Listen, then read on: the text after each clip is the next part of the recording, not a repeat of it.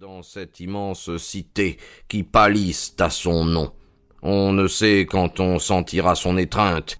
Il est si riche et si habile qu'il peut et sait attendre pour agir le moment propice.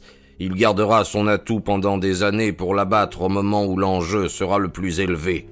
Je vous ai dit que c'était l'homme le plus abject de Londres. Comment, en effet, pourrait-on comparer un de ces bandits assassinant un homme dans un moment de colère à ce personnage qui méthodiquement, de sang-froid, torture l'âme, broie les nerfs, dans le but de grossir encore ses sacs d'or déjà si gonflés.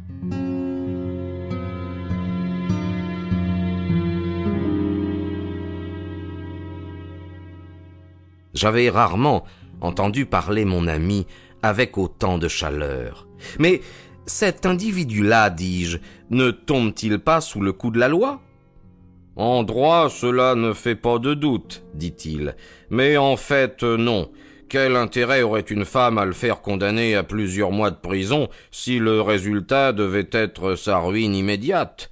Les victimes n'osent donc se plaindre. S'il lui arrivait de s'attaquer à une personne innocente, certes oui, nous pourrions le prendre sur le fait, mais il est rusé comme le diable en personne. Non, non, non, non, non. C'est sur un autre terrain qu'il faut chercher à le pincer. Et pourquoi vient-il ici?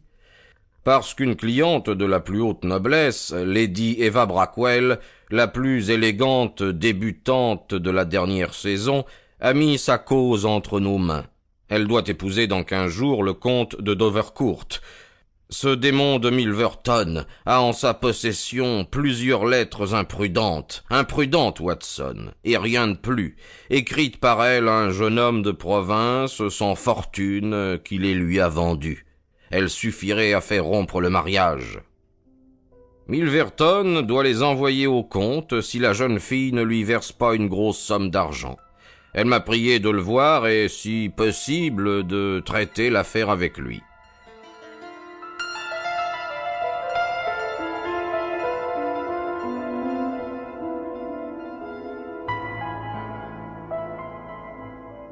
Au même instant, j'entendis un remue-ménage dans la rue. Mettant la tête à la fenêtre, j'aperçus un superbe équipage dont les lanternes se reflétaient sur la robe de deux superbes chevaux alezans.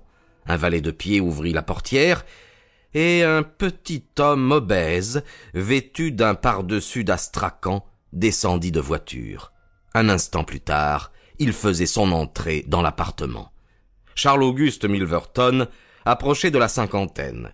Il avait une tête large et intelligente, une figure ronde et rasée, un sourire faux figé sur ses traits, des yeux gris perçants qui brillaient à travers des lunettes d'or. Dans son aspect, il y avait quelque chose de la bienveillance de M. Pickwick que gâtait pourtant le mensonge de son sourire perpétuel et la dureté de son regard. Sa voix était mielleuse et douce comme sa physionomie. Il s'avança, sa petite main grasse tendue vers nous, et s'excusa de ne pas nous avoir rencontrés lors de sa première visite. Holmes n'eut pas l'air d'apercevoir ce geste, et examina le personnage d'un air glacial. Le sourire de Milverton s'accentua, il haussa les épaules, enleva son pardessus qu'il plia avec le plus grand soin et le posa sur le dossier d'une chaise, puis il s'assit.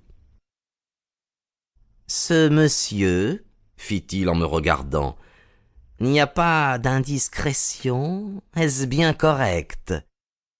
Le docteur Watson est à la fois mon ami et mon associé. Très bien, monsieur Holmes. C'est uniquement dans l'intérêt de votre cliente que je parle. L'affaire est si délicate. Le docteur Watson est au courant de tout. Alors, nous pouvons continuer. Vous m'aviez écrit que vous étiez le mandataire de Lady Eva. Vous a-t-elle donné mandat d'accepter mes conditions? Qui sont? Sept mille livres. Sinon? Il m'est pénible, cher monsieur, de discuter cette question, mais je dois vous affirmer que si les fonds ne sont pas versés le 14 de ce mois, le mariage n'aura pas lieu le 18.